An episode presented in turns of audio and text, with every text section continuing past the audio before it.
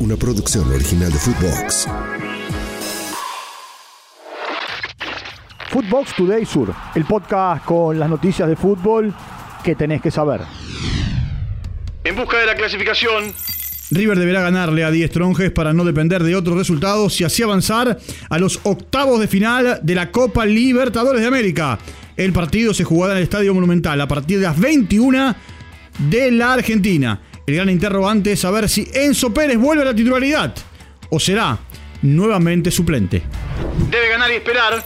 San Lorenzo jugará con estudiantes de Mérida en condición de local en busca de la clasificación a los octavos de final de la Copa Sudamericana. Debe ganar y esperar que Fortaleza derrote a Palestino de Chile. Escuchemos a Rubén Darío Insúa. Eh, sí, por supuesto, un partido muy importante. Tenemos que sacar un buen resultado. Y si no hay ningún problema, el equipo va a arrancar con Batalla, Pérez, Catoni y Hernández.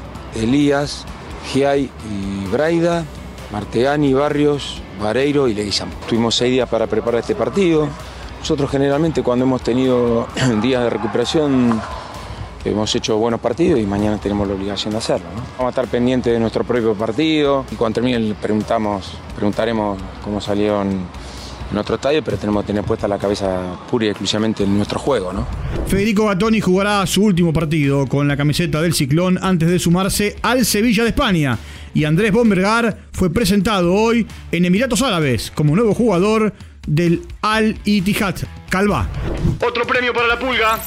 La Liga Francesa informó que Lionel Messi se quedó con el premio al mejor jugador extranjero de la temporada 2022-23 en Francia. El Rosarino se consagró campeón con Paris Saint-Germain, anotó 16 goles y dio 16 asistencias. El elegido es el Kili. Cristian González es el nuevo entrenador de Unión de Santa Fe, en reemplazo de Sebastián Méndez. Sus asistentes serán Tomás Costa y Ricardo de Alberto y los preparadores físicos Damián Hernández y Diego Rusé. Escuchemos a Luis Espan, presidente del Tatengue. ¿Nunca le pidió permiso para contratar a Méndez? No, eh, dicen que la Pizarra no estaba al tanto. ¿Y quién fue? Ahí, dicen que que Andolfi le habló a, a Méndez y estaba dispuesto y estaba interesado, le comunicaba a Seda y le dijeron que sí, mientras él estaba en Unión no, no podían ejercer eh, la idea de, de hacer un contrato. Este es el relato que hay.